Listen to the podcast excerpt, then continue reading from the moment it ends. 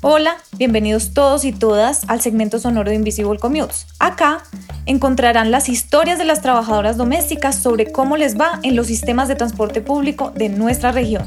De nuevo, bienvenidos y bienvenidas.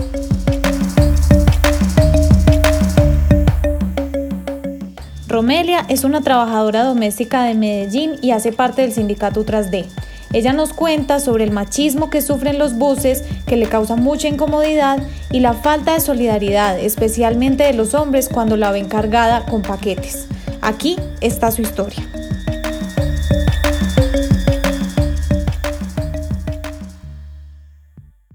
Me siento discriminada cuando me subo a un bus y me siento al lado de un hombre.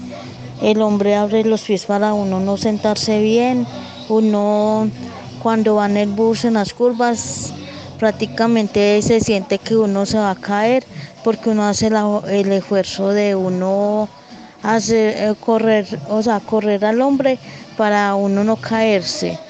O cuando muchas veces uno se sube en un bus con paquetes, los, las mujeres son las que le reciben a uno el paquete, mano la, los hombres. Muchas gracias por haber escuchado el segmento sonoro de Invisible Commutes. Los acompañó Valentina Montoya. El sonido es de Andrés González y la imagen por Daniel Gómez. Pueden encontrarnos en la página web www.invisiblecommutes.com, en Twitter en invisiblecommutes, arroba i, rayal piso, commute, piso 2 y en Instagram en Invisible Commutes. Les invitamos a compartir y a donar para que nuevas trabajadoras domésticas latinoamericanas alcen su voz sobre su movilidad y su derecho a la ciudad.